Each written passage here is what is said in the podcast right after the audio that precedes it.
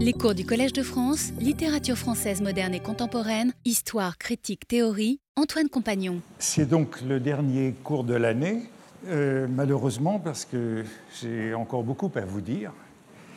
Et euh, j'ai voulu terminer euh, ces leçons sur la guerre littéraire, la littérature comme sport de combat, par quelques figures réparatrices. Hein. Et j'ai donc commencé la semaine dernière, après tous ces blessés et tous ces morts, par euh, quelques notes euh, d'espérance.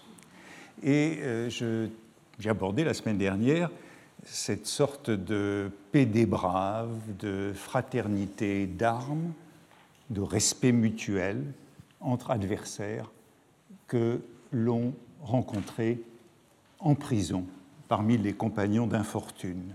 Et cela me paraissait une sorte de dépassement de cette opposition fondamentale que j'avais posée au départ entre amis et ennemis.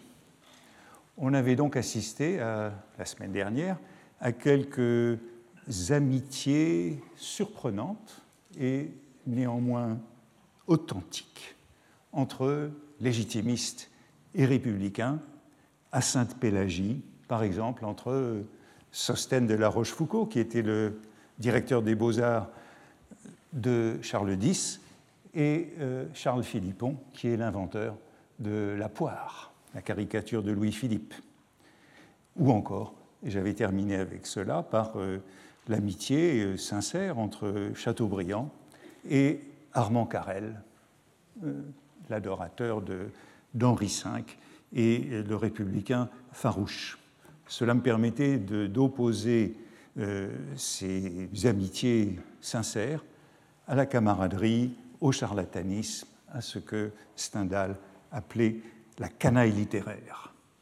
Je voudrais aborder, toujours dans cette figure que j'avais intitulée, vous vous le rappelez, Les loyaux adversaires, euh, en référence à René Char, je voudrais euh, introduire une seconde variante de cette loyauté entre adversaires, si l'on peut dire, touchant aux relations entre les prisonniers et l'administration, prisonniers et directeurs, prisonniers et inspecteurs, prisonniers et préfets, préfets de police. On avait vu la semaine dernière déjà que le directeur autorisait les concerts de musique dans son salon où se réunissaient républicain et carliste. Le préfet, le préfet des années agitées, des débuts du régime de juillet, a lui aussi laissé de passionnants mémoires, quatre volumes publiés en 1840. Il s'agit d'un homme nommé Henri Gisquet, qui a été préfet de police entre octobre 1831 et septembre 1836.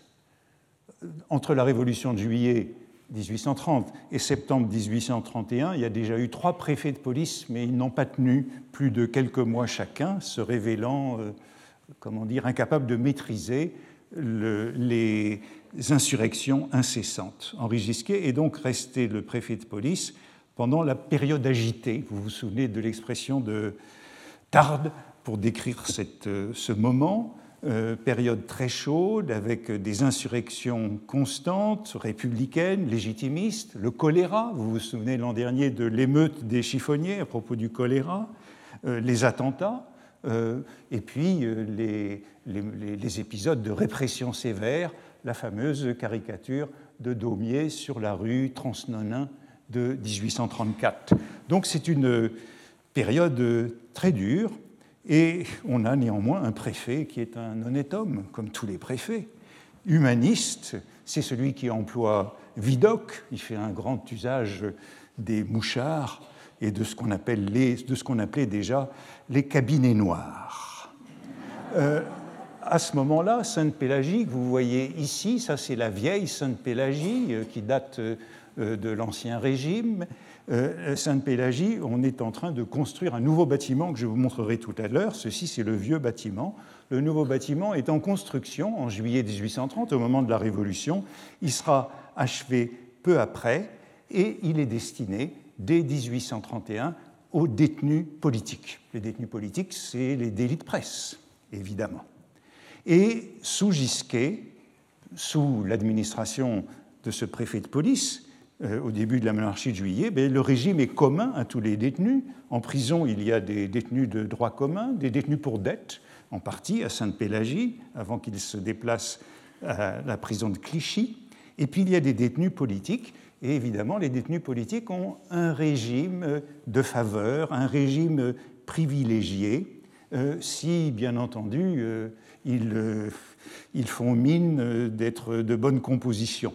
Et c'est donc un régime d'exception et d'arbitraire, ce qui est réprouvé par euh, l'inspecteur général des prisons que je vous citais la semaine dernière, Moreau Christophe, hein, dont euh, l'ouvrage de l'état actuel des prisons de France date de 1840. Euh, c'est un ouvrage important et justement il condamne cette souplesse de la règle et cette tolérance à l'égard des politiques. Il dit toute règle qui dépend de la volonté muable de l'autorité qui l'impose n'est pas une règle. Eh bien, c'est comme ça que fonctionnent les prisons à cette époque-là, avec donc des faveurs pour euh, les journalistes qui euh, sont, comment dire, euh, aimables, pour cette aristocratie républicaine que nous décrivions la semaine passée. Et voilà ce qu'écrit par exemple Gisquet dans ses mémoires, publiés en 1840. Cependant, quoique l'acharnement des journaux dût m'inspirer des désirs de vengeance, je ne traiterai pas la figure de la vengeance cette année, combien de fois n'ai-je pas obligé des journalistes? La plupart d'entre eux, condamnés à une détention plus ou moins longue, me jugeant tout autre que leur feuille ne m'avait dépeint, voulaient bien s'adresser à moi pour obtenir la faveur de subir leur détention dans une maison de santé. Vous vous souvenez la semaine dernière que Sostène de la Rochefoucauld ne s'était pas humilié en demandant à être transféré dans une maison de santé, en demandant au régime de juillet. Cette faveur, faveur, oui, faveur, je me suis refusé, je me suis empressé de l'accorder ou de la faire accorder à tous ceux qui l'ont sollicité, notamment à messieurs Schaeffer. Et voilà une sorte, non pas de délation, mais de liste de ceux qui ont demandé M. Schaeffer, gérant du National, Viennot, gérant du Corsaire, Bascan, gérant de la Tribune, Philippon, le revoici, gérant de la caricature, de Nugent, gérant du Revenant, de Briand, gérant de la quotidienne, Bérard, éditeur ou auteur des Cancans, Charles Maurice, gérant du Courrier des théâtres, et à plusieurs autres. Cette liste est intéressante puisqu'on y voit à la fois les journaux républicains, le National, la Tribune, les journaux légitimistes, le Revenant, la quotidienne, et les petits journaux, la caricature célèbre, et le courrier des théâtres, et euh, les cancans et le corsaire. Donc, de, tous les côtés, il accorde ses faveurs si on lui demande. Tout est présent, bien sûr, sauf le juste milieu euh, qui euh, est au pouvoir.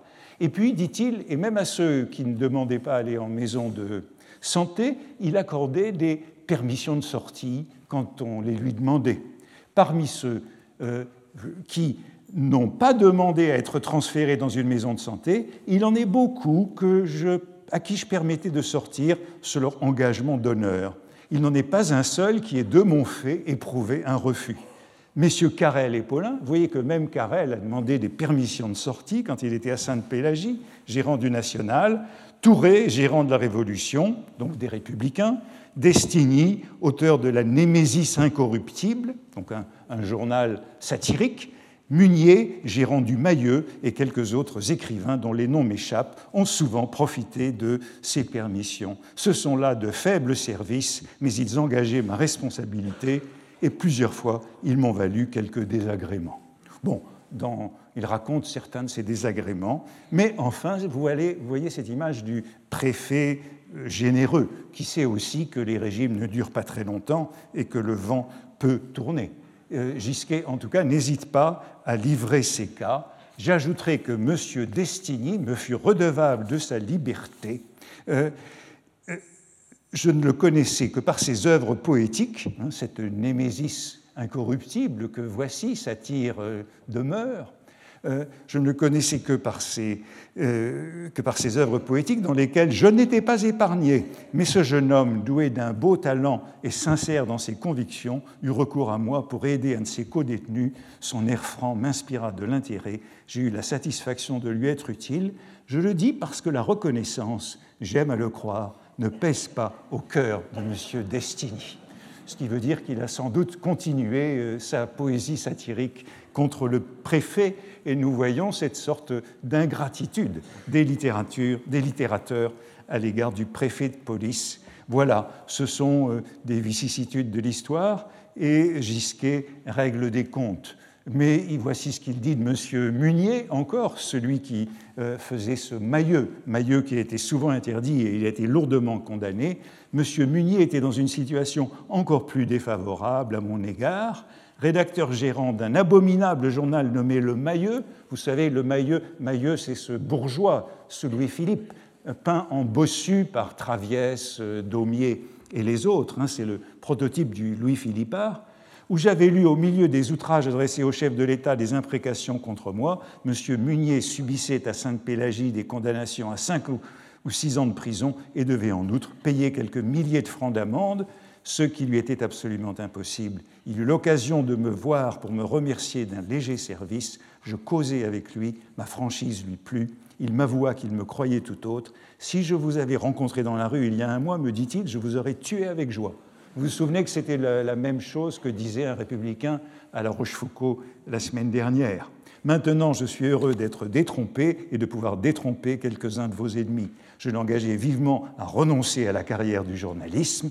Il me crut, secoua le joug de son exaltation politique et eut le bon esprit d'accepter une place de 2400 francs au bureau de la Fourrière, dont je l'ai plus tard nommé chef. Cet emploi n'a rien de commun avec la politique.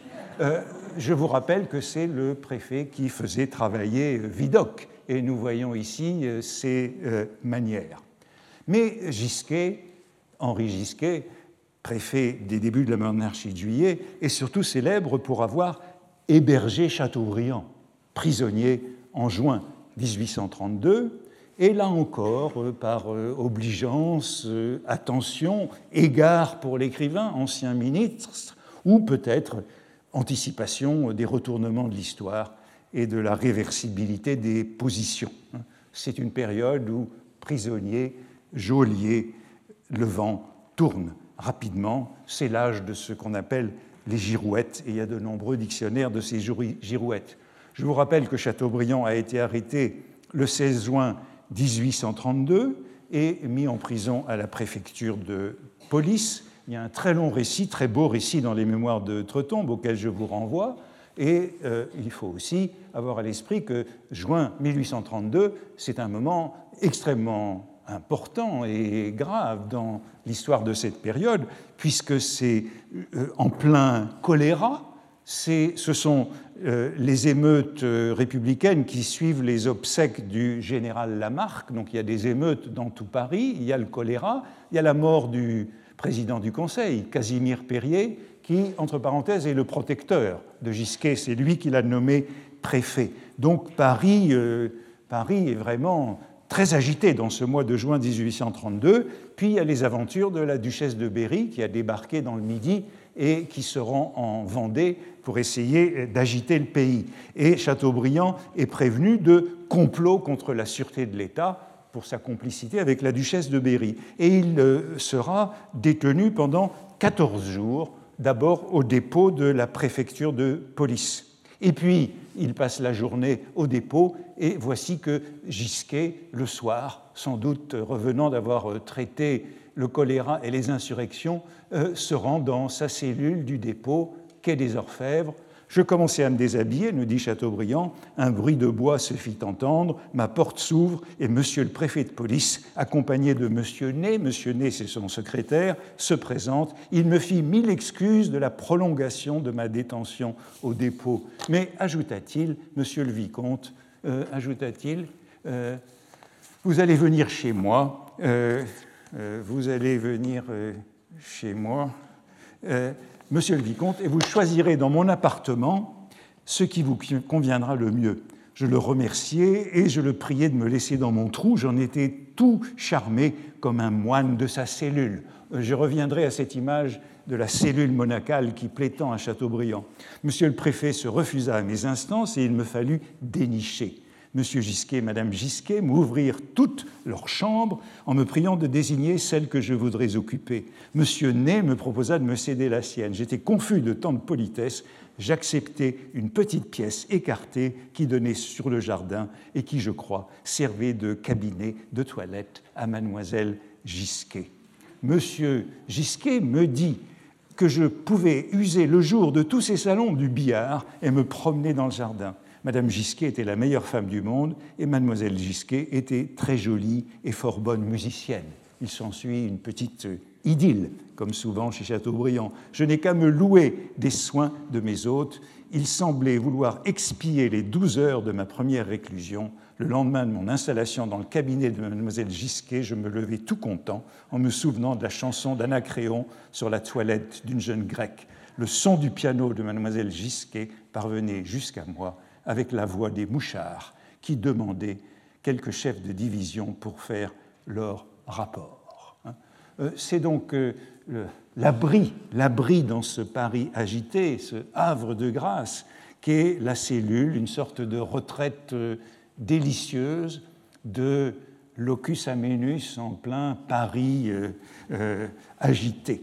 Et s'ensuit un chapitre intitulé Ma vie chez M. Gisquet, M. Gisquet m'avait offert, comme je vous l'ai dit, tous ces salons. Mais je n'abusais pas de la permission. Seulement un soir, je descendis pour entendre, assis entre lui et sa femme, Mademoiselle Gisquet jouer du piano. Ça rappelle la scène de la semaine passée dans le salon du directeur de Sainte-Pélagie.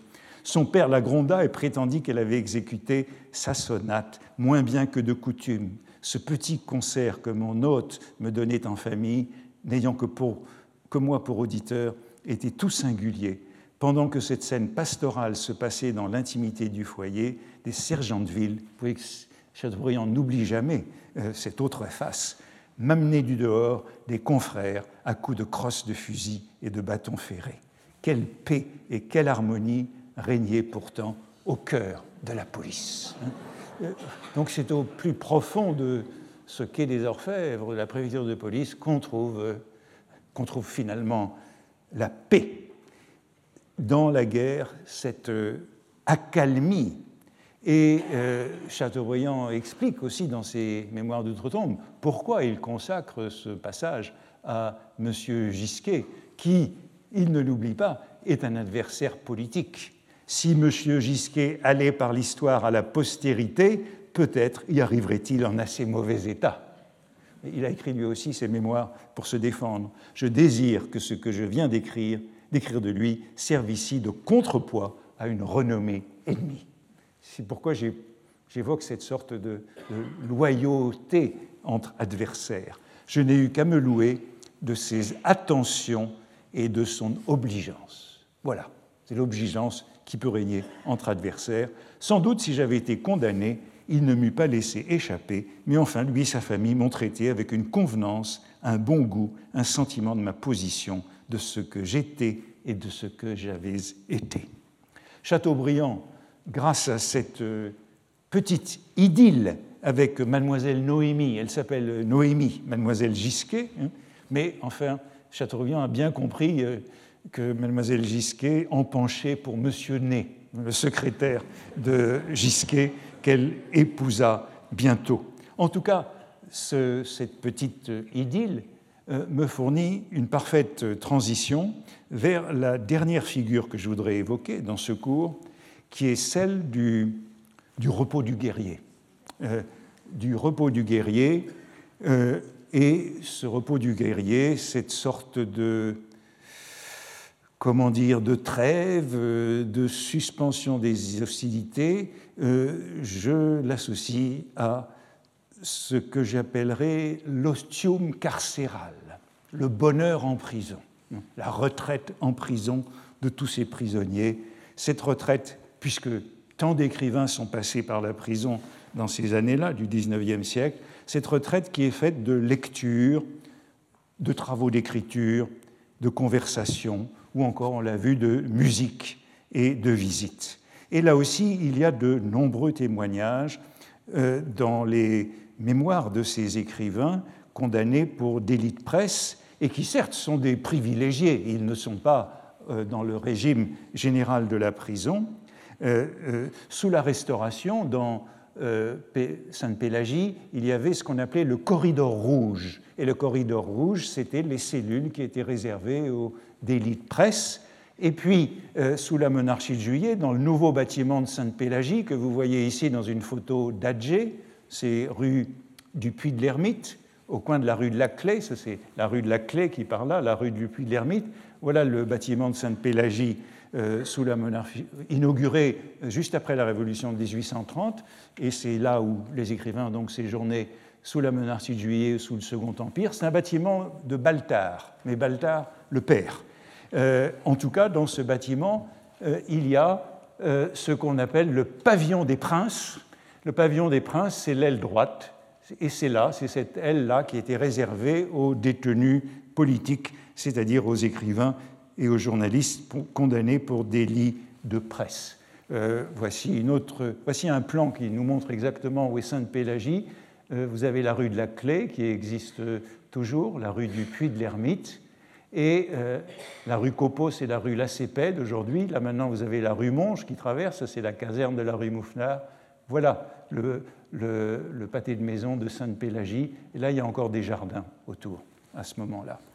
Et donc, on est dans le pavillon, euh, euh, du, le pavillon qui est là. Eh bien, vous allez le voir, on a une très belle vue. C'est un séjour assez agréable. On a une vue sur le jardin des plantes. On a une vue sur tout Paris. Et euh, voilà encore une photo d'Adjé qui nous montre euh, cette euh, Sainte-Pélagie du XIXe siècle.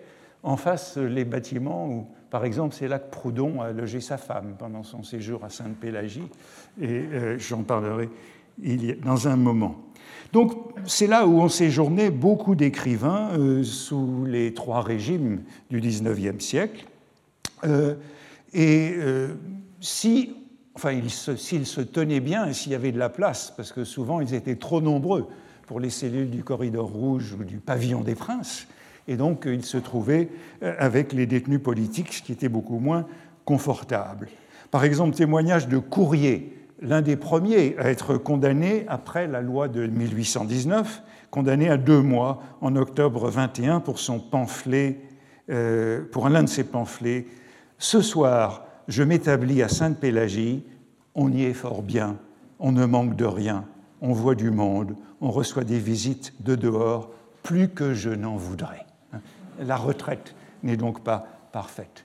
Euh, dans la cellule de euh, Courrier, lorsqu'il la libère, après deux mois, c'est Béranger qui séjourne à son tour pendant trois mois euh, au début de 1822 et qui écrit beaucoup de poèmes. Il y a beaucoup de poésie, les chansons de Béranger écrites à, à, Sainte-Pélagie. Je n'ai pas le temps d'entrer dedans, mais vous, les lirez et vous verrez que c'est un séjour qui n'est pas trop désagréable. Euh, euh, Béranger a beaucoup de soutien, beaucoup de soutien qui lui envoie des, des bourriches de gibier, par exemple, à Sainte-Pélagie. Et puis, un peu plus tard, on y trouve euh, Étienne de Jouy. Étienne de Jouy, dont je vous ai beaucoup parlé l'année dernière, l'ermite de la chaussée d'Antin. Euh, Étienne de Jouy se trouve à Sainte-Pélagie avec euh, son, euh, son, ami, compagnon, Antoine G, avec qui il a écrit une biographie nouvelle des contemporains. Et cette biographie nouvelle des contemporains contient, c'est ça leur faute, un certain nombre de régicides. Ils sont donc condamnés à un mois de détention au début de 1823 pour cette apologie du régicide pour excitation à la haine et au mépris du gouvernement du roi. Et euh, ils décident de passer leur mois en prison en, euh, au début de 1820, en mai 1823 en écrivant une chronique alternée qui s'intitule Les ermites en prison, puisqu'il était le fameux ermite de la chaussée d'Antin. Et bien sûr, euh, cette, ces chroniques, Les ermites en prison, c'est aussi l'occasion de publier les pièces du procès, et tout le thème est celui de la consolation, la consolation en prison. Mais il faut ajouter que ce sont des hommes blasés, ce sont des hommes qui ont déjà connu la prison. Étienne de Jouy, dit-il, dans euh, Ses ermites en prison, est, enfermé pour la troisième fois. Et euh, comme son avocat a dit lors du procès, c'est un vétéran de la littérature et de l'armée. Euh, on retrouve bien ce topos des armes et des lettres. Et euh, rappelle-t-il, la première fois qu'il a été en prison, c'était par ordre d'un comité révolutionnaire, d'un comité révolutionnaire, la seconde par un arrêté du directoire, et aujourd'hui par un arrêt de la Cour royale. Et dit-il, toujours pour le même motif, hein, euh, liberté d'expression. Mais évidemment, les deux premières fois, euh, durant la terreur, étaient plus inquiétantes que sous la monarchie de juillet, sous la restauration. Ils prennent donc leur séjour avec beaucoup de sagesse. Euh, G se rend euh, à Sainte-Pélagie avec Épictète dans son sac et il dit il faut avoir l'esprit bien fait pour apprécier les avantages de la prison. Et l'avantage de la prison, c'est la liberté du prisonnier. G compare son sort à celui du guichetier qui l'enferme chaque soir. Ne suis-je pas plus libre que cet homme-là dit-il.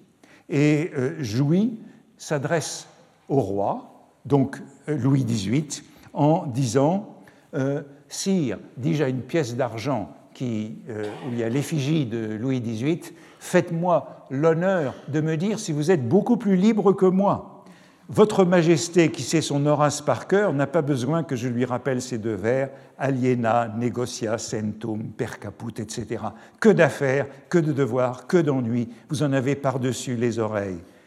Pour moi, sire, qui n'ai sur les bras ni la guerre d'Espagne, ni les ministres de France, ni ceux d'Angleterre, ni les ultras, ni les jésuites, je me crois et je me trouve en effet plus libre qu'un roi dont l'esprit, aussi vaste que profond, est forcé de mener de front tant d'affaires à la fois, de concilier tant d'inconciliables, de désunir tant d'inséparables, et de conduire une machine aussi compliquée sans en briser les ressorts. S'il y a quelque chose de paradoxal à soutenir que je suis en prison plus libre que votre Majesté sur le trône, il est du moins certain que je suis plus heureux. Il y a donc cet exercice spirituel qui consiste à euh, affirmer sa liberté. Dit, Jouy dit encore, je finis toujours ma journée par me demander comment il se fait que je sois en prison, et cette réflexion me ramène sans cesse à la pensée de juger mes juges et euh, de s'endormir avec euh, bonne conscience et le sommeil du juste. Et puis il note encore, puisque Jouy est de l'Académie française, les visites de ses confrères. Je vais rarement à l'Académie, euh, dont j'ai pourtant l'honneur d'être membre, et je n'avais pas le droit d'espérer que mes 39 immortels confrères vinssent abaisser, leur front académique sous les voûtes de ma prison. Six d'entre eux m'ont donné ce témoignage personnel d'estime et d'amitié, et sont venus s'assurer par leurs yeux qu'on ne m'avait pas envoyé à Poissy, donc à une centrale, avec quelques galériens. Et pourquoi non Je suis de l'Académie, mais n'a-t-on pas envoyé dans cette prison des malfaiteurs? Monsieur Magalon, qui est un poète dont je n'ai pas le temps de parler, et plusieurs hommes de lettres qui seront de l'Académie lorsque nous n'en serons plus. Vous voyez qu'on peut poser la question, euh, je crois qu'on l'a déjà posée une fois, y a-t-il encore une République des lettres euh, au XIXe siècle? Ben, S'il y a une République des lettres, elle se trouve à Sainte-Pélagie dans ces années-là. Et euh, on en a donc beaucoup d'exemples. Encore un écrivain qui a séjourné à Sainte-Pélagie, c'est euh, Barthélemy, poète satirique célèbre hein, de Barthélemy et Méry, qui sont les auteurs de beaucoup de poèmes satiriques euh, sous la Restauration, et puis d'une revue qu'ils font à eux deux qui s'appelle L'Anémésis au début du régime de juillet. Ils sont emprisonnés, Barthélemy est emprisonné en 1829. Euh, la légende voudrait qu'il ait été libéré par la Révolution de juillet. Euh, je ne suis pas certain que ce soit exact.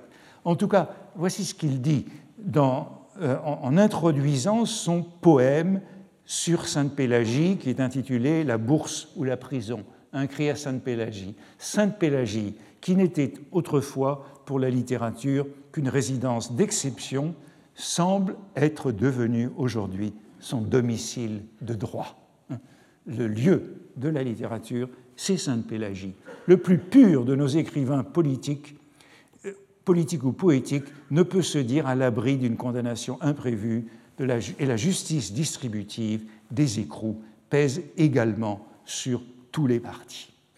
Euh, on a donc dans son poème un thème qu'on revoit très souvent dans ses récits de prison, qui est celui, je disais, de la consolation, ou encore euh, du Suave Mari Magno. Euh, en prison, on est à l'abri de l'agitation du monde. C'est le poème de Barthélemy. Ici vient expirer la tempête qui gronde sur les jours agités des habitants du monde. C'est un port au milieu de l'orageux Paris. Une éternelle paix règne sous nos lambris, etc. Voilà qu'on a bien un genre qui est le récit de Sainte Pélagie avec euh, euh, la paix de la prison. Vous vous souvenez de Sostène de la Rochefoucauld, dont je parlais la semaine dernière? Eh bien, lui aussi, euh, en prison, il trouve son bonheur. Quand il arrive, il n'y a pas de place dans le pavillon des princes et il doit donc d'abord euh, subir le sort euh, euh, de, tout le monde. Il refuse, on l'a dit, de demander à être transféré dans une maison de santé par orgueil, car il faudrait écrire au ministre, mais, dit-il, tout cela me porte à bonheur, car au milieu des inquiétudes assez naturelles que ma famille pouvait concevoir de la situation où je me trouvais, une autre chambre, que dis-je, une espèce de palais devint vacant dans l'intérieur de Sainte-Pélagie. Donc dans ce pavillon des princes à droite du nouveau bâtiment. Il s'y installe pour trois mois, puisqu'il est condamné à trois mois, et voici comment il s'installe. Je fais mettre un petit papier gris dans ma chambre, un tapis, des rideaux, j'aurai de grandes fenêtres Enfin, je vais être tout content, et au bout de mes trois mois, il faudra pour me faire sortir de prison plus d'efforts qu'il n'en a fallu pour m'y faire entrer. Je dis trois mois, car bien décidé à ne point adresser au pouvoir la demande que l'on veut de moi, je ne songe plus à la maison de santé, et je me suis résigné à mon sort, qui n'a rien de gai, et pourtant ne m'amène pas un moment de vraie tristesse. Inspiré, euh, inspiré, euh, de la Rochefoucauld se même se met même à rédiger une nouvelle. Bon, il explique que s'il se met à la littérature, c'est par ruse, pour avoir un prétexte lorsque le directeur de la prison entre dans la cellule pour l'espionner. Le directeur entre à l'improviste pour voir ce qu'il est en train de faire. Or, il est en train d'écrire un mémoire à l'intention du duc de Bordeaux, futur euh, Henri V.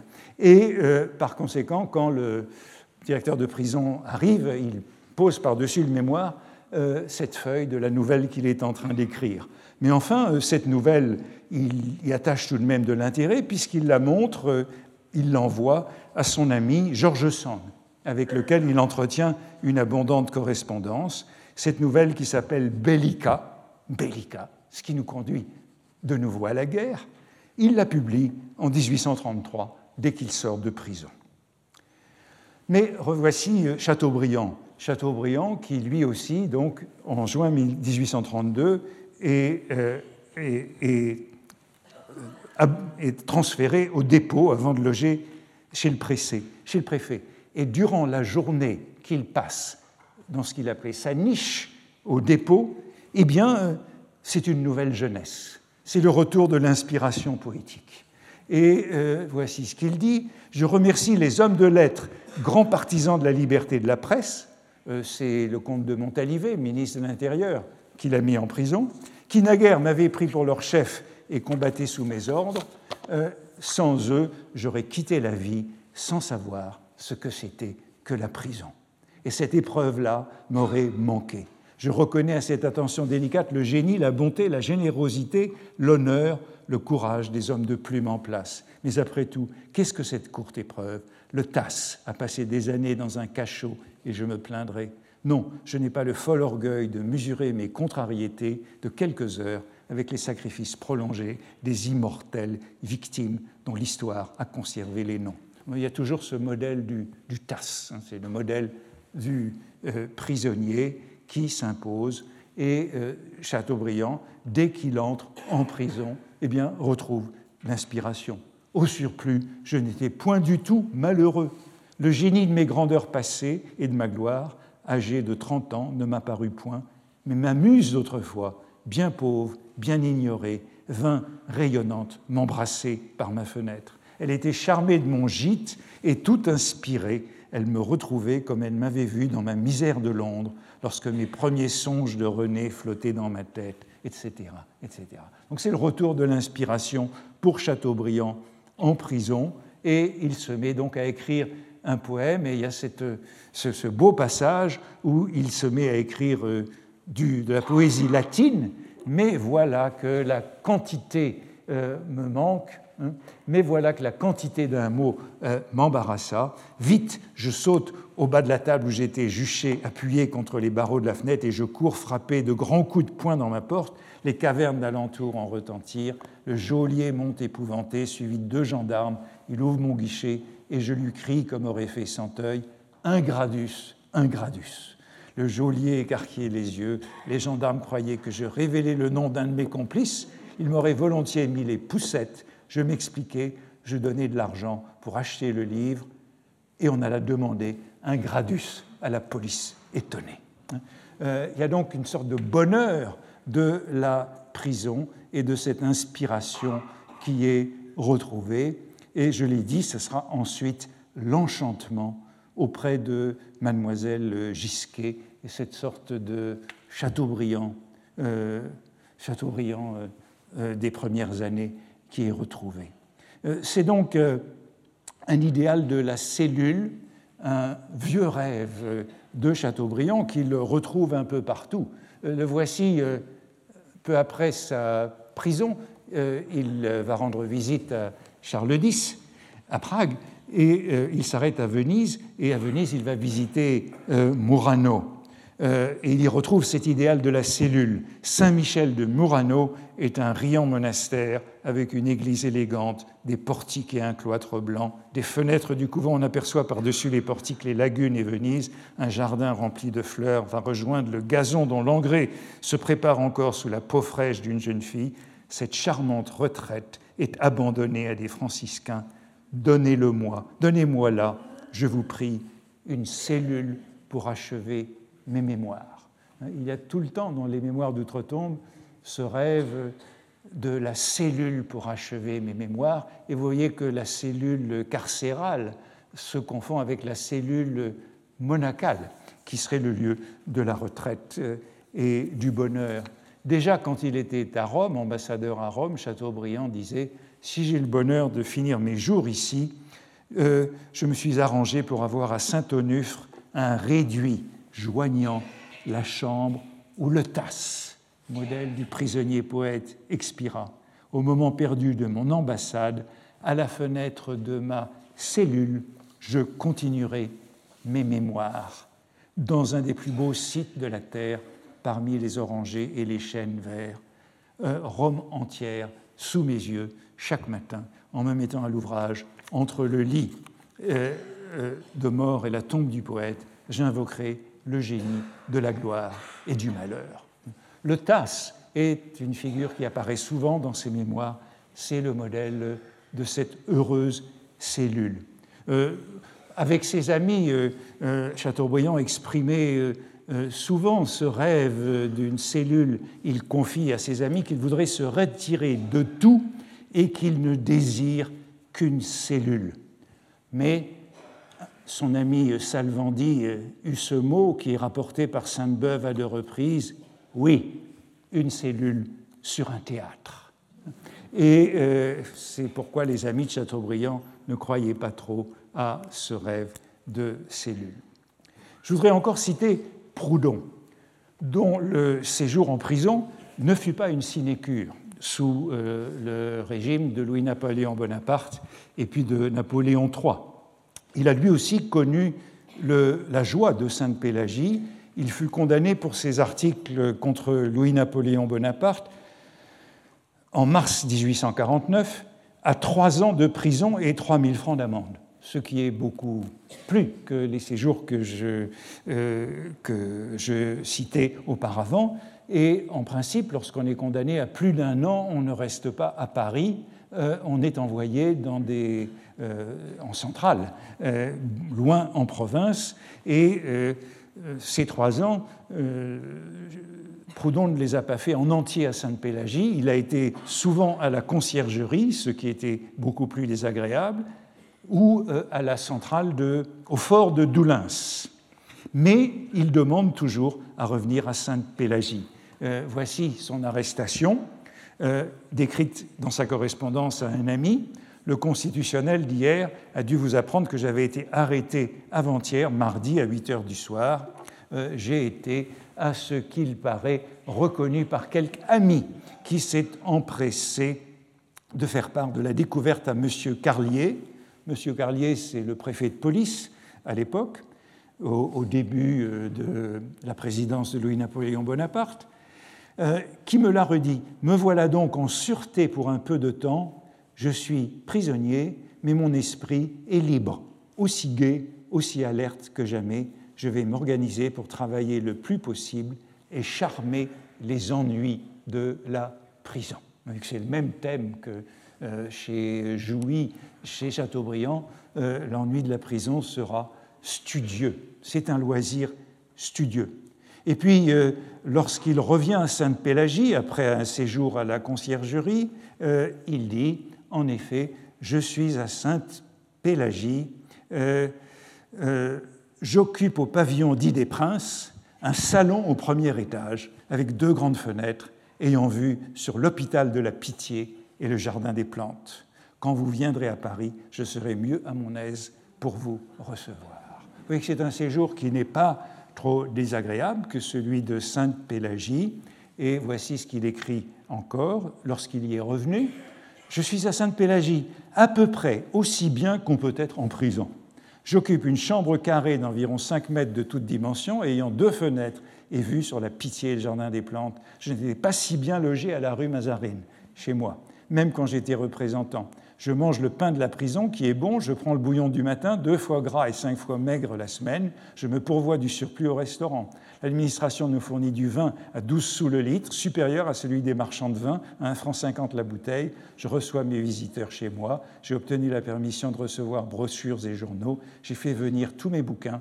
Tout ce que je possède enfin est comme moi sous les verrous.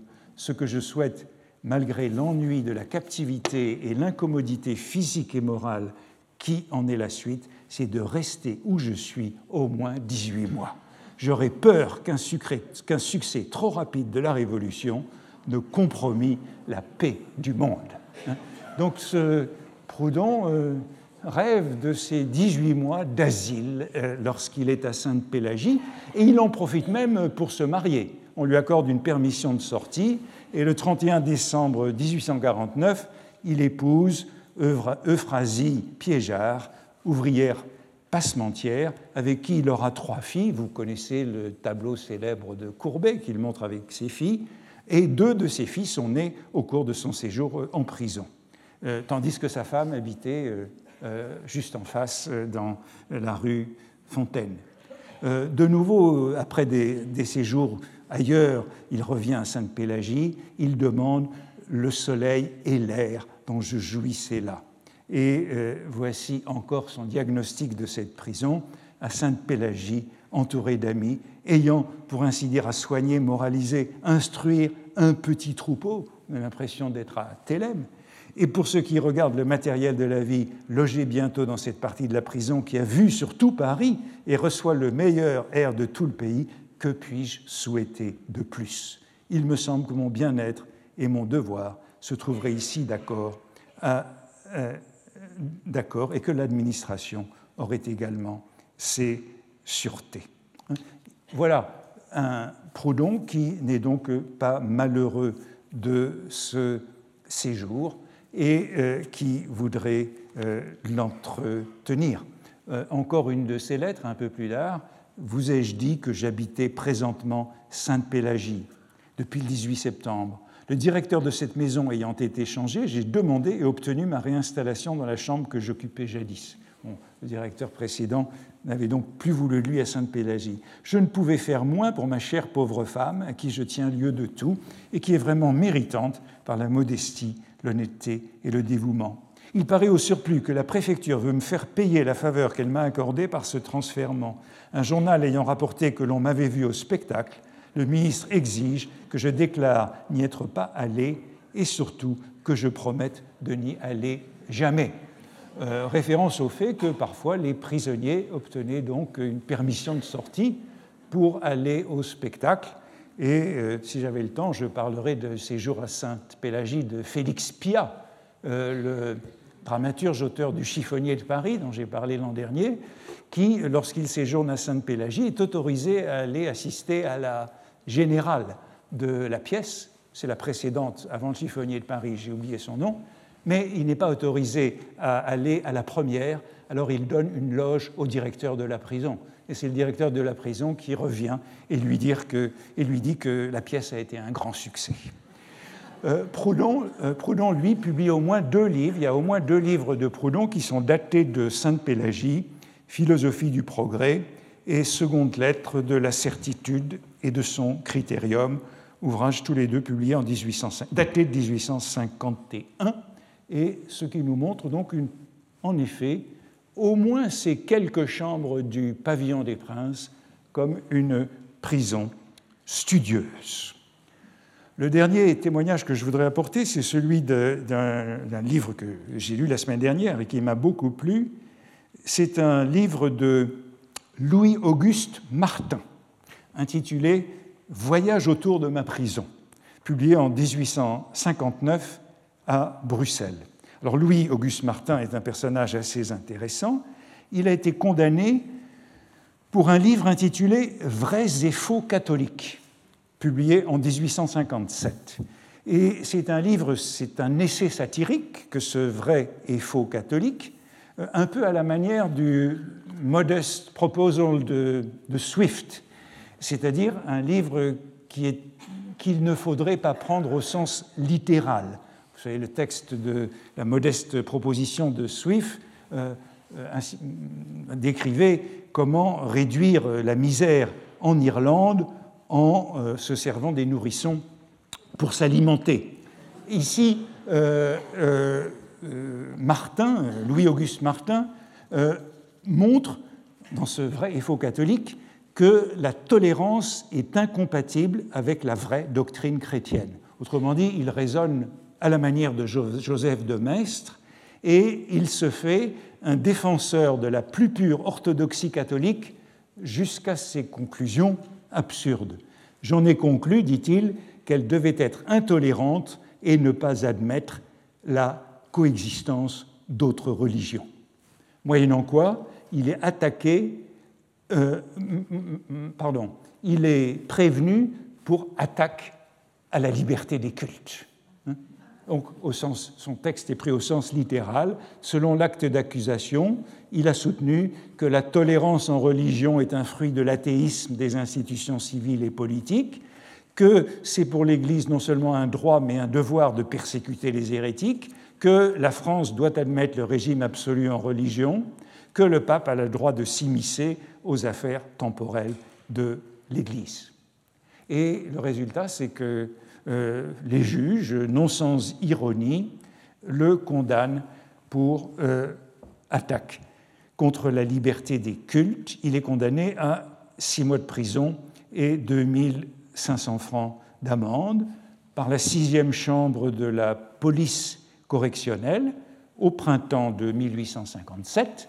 Je vous rappelle que c'est exactement la date du procès de Flaubert devant la même chambre euh, de euh, devant la même sixième chambre de la police correctionnelle et quelques mois avant le procès des Fleurs du Mal devant la même chambre. Hein. C'est la chambre qui est spécialisée dans les délits de presse et quelques mois plus tard, c'est Montalembert. Ils passent tous devant la même chambre. Eh bien, euh, ce Martin tient un journal de ses six mois à Sainte-Pélagie en 1857, donc durant le procès des Fleurs du Mal. C'est de juillet 1857 à janvier 1856, avec ce titre Voyage autour de ma prison, qui fait allusion à Xavier de Mestre. Et lui aussi, dit-il, le directeur lui assigne le pavillon de l'Est, plus connu sous le nom de pavillon des aristos ou des princes, séjour ordinaire des idéologues. Donc c'est là que l'on met dans ces quelques cellules les condamnés pour délit de presse, et il découvre le luxe, ou plutôt le charme de sa chambre, tout en haut. Il est là, euh, dans ce que je vous avais montré, il est, la, est là-haut, au coin. Il a cette cellule qui est au coin, il a deux, deux euh, fenêtres dans cette direction et trois fenêtres de l'autre côté. Non, il dit trois fenêtres, ce sont ces trois fenêtres-là, et il en a deux autres sur le jardin des plantes euh, de l'autre côté. Et il va passer six mois à sa fenêtre, à regarder Paris, monter à sa fenêtre. Il parle du luxe, du charme de cette chambre qui reçoit la lumière par cinq ouvertures que j'appellerai fenêtres par métaphore, et jusqu'où je puis me hisser à l'aise d'une chaise. De là-haut, il domine tout Paris, jusqu'au Père-Lachaise, à Clamart, Belleville, Vincennes, et euh, de l'autre côté, jusqu'à l'Observatoire et tout le quartier Saint-Marcel. En face de lui, il voit, euh, donc dans ces fenêtres-là, la vie des ménages ouvriers qui sont dans cet immeuble, et c'est véritablement euh, le poème de Baudelaire, Les fenêtres. Il décrit ce qui se passe derrière toutes les fenêtres. Un ménage d'ouvriers à toutes les heures du jour, un homme qui compte ses sous dans une mansarde, il décrit ces tabatières qui sont euh, là-haut, et une vieille femme qui est. Enfin, il décrit tous, les, tous les habitants de ces fenêtres. Et il en conclut ceci.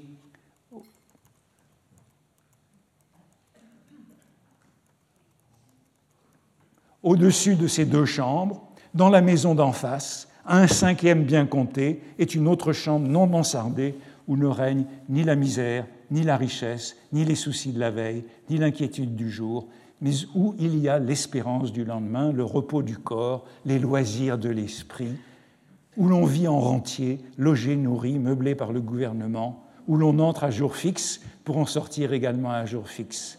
C'est la mienne. Laquelle des trois préférera-t-on? Et euh, cette position en hauteur, évidemment, elle peut nous rappeler euh, celle de Julien Sorel euh, à la fin de sa vie, ou celle de Fabrice euh, Del Longo, avec ce, thème de la prison romantique et du bonheur en prison, mais il insiste beaucoup sur la vue magnifique, sur l'air pur, sur les feux d'artifice qu'il voit euh, jusqu'à la place de la Bastille, et sur le passage des saisons, puisqu'il est là de juillet à janvier, de la canicule à la neige. Il se compare au diable boiteux de Le Sage et il parle même de. il a une longue vue dans sa chambre qui lui permet, dans sa chambre, dans sa cellule, qui lui permet d'observer Paris. Si sévère, dit-il, que la loi actuelle se montre à l'égard des écrivains libéraux, on veut bien encore adoucir pour eux l'exécution des jugements. La prison, alors, se réduit à la simple détention. Il est clair que cet homme est un ironiste et lui aussi fait allusion explicite à Lucrèce, au Suave Marie Magno. Voici une consolation inattendue, hein, la consolation, le thème de la consolation.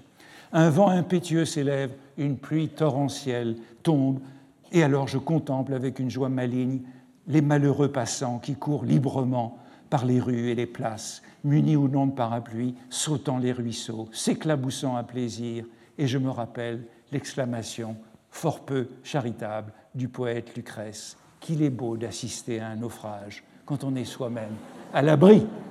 Euh, bon, vous voyez que c'est ce thème euh, qui revient. Et euh, comme Martin est aussi poète, il le versifie. Voici quelques-uns de ces vers que je ne lirai pas tout, mais qui se terminent par ces mots la méditation, cette hôtesse discrète qui fait de la prison une aimable retraite. Donc, le thème de la retraite en prison. C'est un personnage intéressant. Il lit, quelle est la lecture du prisonnier? C'est Silvio Pellico. Et évidemment, lisant Silvio Pellico, euh, euh, il est heureux de son sort. Et tout près de quitter la prison, au mois de novembre, voici ce qu'il écrit dans son journal. On est en novembre, c'est donc près de la fin. S'éveiller le matin par un beau soleil. Il parle beaucoup de ce soleil de l'Est qu'on ne connaît pas à Paris et que du haut de son donjon, il reçoit dans sa chambre au matin par un beau soleil qui projette ses rayons naissants sur les murs de la chambre, déjeuner aussi copieusement que la fortune le permet, s'installer l'arrêt d'une fenêtre et travailler à loisir, à la vue de la ciel, du ciel, de la terre, des arbres, des passants, de mille maisons groupées sous ses yeux, recevoir sa femme, ses amis, ses connaissances. Après dîner, faire une promenade dans la cour, aller chez ses voisins, entreprendre avec eux une partie de causerie, de cartes ou de dames, enfin être à moitié logé, meublé, nourri, chauffé à rien faire par le gouvernement, être bien gardé nuit et jour et pouvoir laisser sa montre et son argenterie sur la table et la porte ouverte dans une maison où sur 600 habitants il y a 400 escrocs. Voilà, s'écrira-t-on, un sort digne d'envie à faire pleurer de tendresse. Euh, dans ses derniers jours en prison, il reçoit une visite de l'inspecteur général qui lui demande Et comment vous trouvez-vous ici? Il répond Aussi bien qu'on peut l'être en prison. Euh, voilà un homme qui a su donc tirer profit de ces six mois dans le ciel de Paris. C'est cette image du ciel de Paris qui figure. Alors, je me demandais quand même qui était cet homme euh, tranquille, sans souci, euh, bienheureux, comme il donne beaucoup de renseignements sur lui dans son journal. Il dit par exemple qu'il a 47 ans, euh, sa femme lui rend visite, il est donc marié, il est sténographe de l'Assemblée nationale. Bon métier, bon métier de loisir, comme on sait. Et il est photographe. Il est photographe et il est l'auteur d'un très beau livre qui s'appelle Promenade poétique daguerrienne, publié en 1850. Il est un personnage intéressant, je vais m'intéresser un peu plus à lui. Il est l'un des premiers membres de la Société héliographique dont je vous ai parlé l'an dernier à propos de Francis euh, V. Et euh, il a publié ce très beau livre que je vous conseille. Je crois qu'il a été d'ailleurs réédité récemment euh, par la Bibliothèque nationale. Donc ce sont des vers, il versifie et il met ses photographies de, des daguerréotypes qui sont ensuite sur papier. Et vous voyez la scène vue de Meudon. Il a une petite maison à Meudon. Euh, évidemment, c'est un homme heureux, c'est un homme heureusement athée euh, et qui a su euh, à la fois s'amuser d'être condamné lorsque son pamphlet était pris au sens littéral et trouver des consolations en prison. Voilà que je termine donc cette figure du, que j'ai appelée celle de du repos du guerrier, hein, du, bonheur euh, en prison pour ceux qui, évidemment, sont, sont dans des conditions plus privilégiées que d'autres, puisqu'ils sont dans le corridor rouge sous la Restauration ou dans le pavillon des princes euh, sous la monarchie de Juillet ou le Second Empire, qui n'est pas le sort de tous. Mais vous le voyez, de 1821 à 1857, et je pourrais continuer avec d'autres témoignages, on retrouve cette notion de lotium euh, carcéral. Mais euh, il est temps de, conclure cette série de 11 leçons sur la littérature comme euh, sport de combat, hein, expression que j'avais empruntée à Pierre Bourdieu.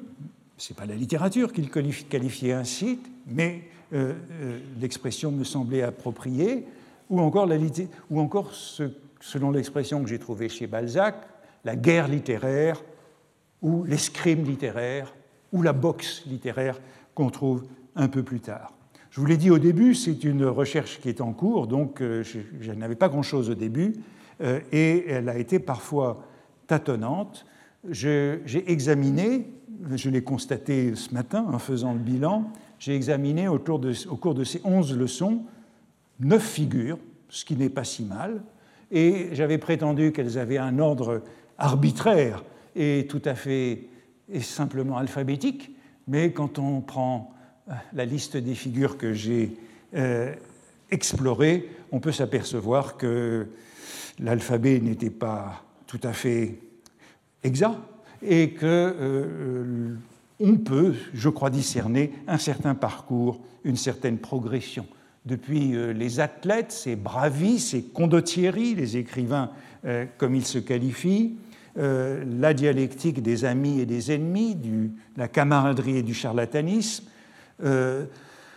le genre de l'éreintement ou de l'éreintage, suivant la formule de Baudelaire, les formes, et j'avais insisté sur euh, deux formes, l'épigramme et la personnalité. Enfin, au milieu, la métaphore euh, de l'épée, et la plume et l'épée, et on aurait pu évidemment être beaucoup plus, euh, beaucoup plus copieux pour une telle figure, et l'image de la lame de Tolède avait été au milieu. Euh, pour la sixième figure, j'ai consacré deux leçons entières et j'aurais pu certainement en faire encore euh, deux de plus euh, sur ce couple diffamation-duel qui traverse toute cette période avec la difficulté que les régimes successifs ont à empêcher les duels entre écrivains et à traiter les, questions de diffamation par des jurys d'honneur. Euh, enfin cette figure des guerrières, hein, euh, puisque j'ai voulu la semaine dernière évoquer la place des femmes dans cette guerre littéraire, euh, sujet sans doute trop machiste pour aujourd'hui, et puis les deux figures que j'ai qualifiées de réparatrices, de comment s'occuper des blessés des morts, des humiliés, à travers les loyaux adversaires et le peau du guerrier ou l'otium carcéral. Donc, vous voyez qu'il y a tout de même euh, un, parcours euh, du sport à cette paix des, des, braves, à cette accalmie euh, finale. Mais bien sûr, il y a, beaucoup, de, beaucoup, de, lacunes. Hein. J'avais dit, j'aurais voulu parler des manifestes et du couple manifeste pamphlet, je ne l'ai pas fait. J'aurais voulu parler davantage de la boxe et de l'escrime, je ne l'ai pas fait. Euh, vous voyez que le dossier de la prison est un dossier énorme que je ne fais qu'effleurer dans ces deux dernières leçons. Euh, il y a vraiment beaucoup à faire euh, sur la prison, sur ce que je disais en quelques mots, Sainte-Pélagie comme République des lettres durant cette période. Et j'avais aussi annoncé que je souhaitais m'intéresser à, à la vengeance et vous avez vu apparaître cette némésis à plusieurs reprises, la némésis, les représailles si importantes. Tout ça, euh, c'est peut-être euh, pour plus tard. Euh, quelques mots aussi de conclusion sur la, période qui a été abordée. Au début, je l'ai dit, en gros, la période dans laquelle je traite de cette guerre littéraire, de cet escrime littéraire, c'est celle de la restauration de la monarchie de Juillet et du Second Empire. Et je le disais parce que l'idée du sujet venait du cours de l'an dernier sur le chiffonnier, et la grande période du chiffonnier, c'est des années 1820 à 1883-1884, l'invention de la poubelle qui marque la fin de la chiffonnerie. Et euh, je vous l'ai dit au début, l'idée de ce cours vient de cette métaphore, cette vieille métaphore de la plume et de l'épée, pour laquelle euh, j'avais de la curiosité, euh, des armées des lettres, si vous voulez, on a revu aujourd'hui à plusieurs reprises, qui, au, fur et à mesure des leçons de l'an dernier, avaient été remotivées, la plume et l'épée, par un troisième terme, le crochet du chiffonnier. Le crochet du chiffonnier qui, durant toute cette période, est à la fois un substitut de l'épée et un substitut de la plume. Et euh, c'est une figure qui, en même temps, avait été consolidée par l'introduction de la plume de fer autour de 1830 qui élimine la vieille plume d'oie. C'est donc cette configuration qui m'a conduit au thème du cours de cette année et qui m'a permis de parler de l'écrivain combattant comme une sorte de pendant du chiffonnier de l'an dernier.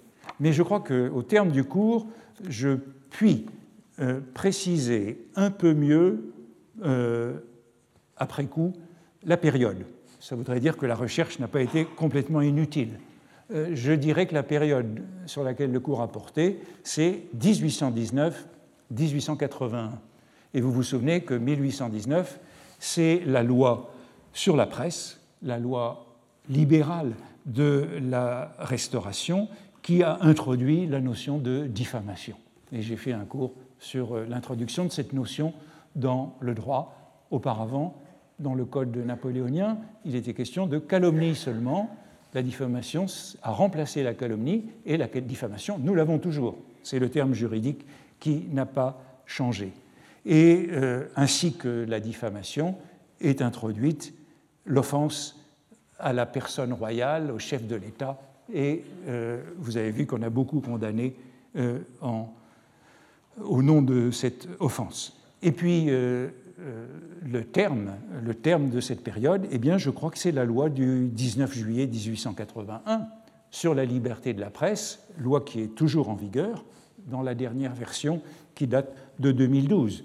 Mais la loi de 1881 reprend beaucoup des termes de 1819, dont je vous avais signalé qu'ils venaient largement de Royer-Collard, hein, donc des doctrinaires euh, sous la Restauration, à un moment où le libéralisme pouvait s'introduire. Alors, cette période 1819-1881 est donc très intéressante du point de vue de cette guerre littéraire, parce que cet euh, entre-deux, ce moment, est caractérisé par euh, l'impuissance de l'État, né des révolutions et des coups d'État successifs, à exercer le monopole de la violence légitime, la violence verbale et la violence euh, physique. Et le résultat, eh bien, c'est cette copiosité, prolifération et de la diffamation et du duel et les représailles euh, dans cette euh, période. Euh, je ne suis pas allé tout à fait jusqu'à 1881. Je n'ai jamais été au-delà, je crois, du Second Empire, mais nous avons eu quelques contributions, par exemple sur Barès et même sur Peggy, qui est en dehors de ce moment, mais ça montre bien qu'il y a eu une sorte de, queue au-delà de 1881 mais enfin, c'est une queue. Vous vous souvenez du livre de euh, du Jardin, l'annuaire du duel?